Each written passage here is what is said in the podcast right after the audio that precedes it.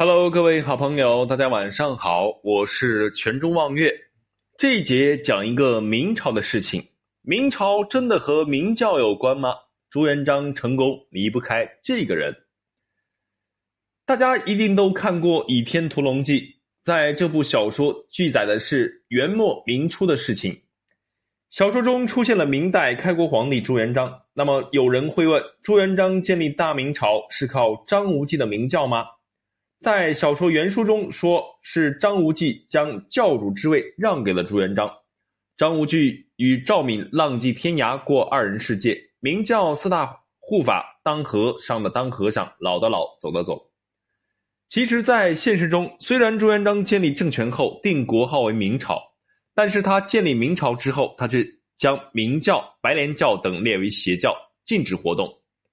明教原名叫做摩尼教，起源于波斯。摩尼教最早是在六至七世纪传入新疆地区，渐渐的扩散至中原地区。因为在唐朝时候，唐武宗实行了灭佛政策，强迫僧人还俗和拆佛寺等，使得中国的佛教受到毁灭的打击，所以摩尼教改为明教，继续传播。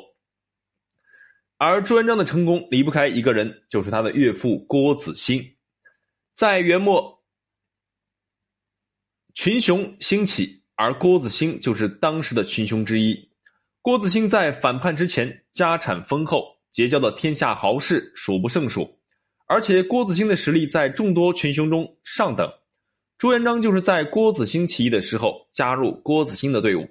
由于朱元璋天生就是打仗的料，屡次立下战功，所以郭子兴将将自己的义女许配给了朱元璋。郭子兴的义女就是后来朱元璋的皇后马皇后，也称马大乔。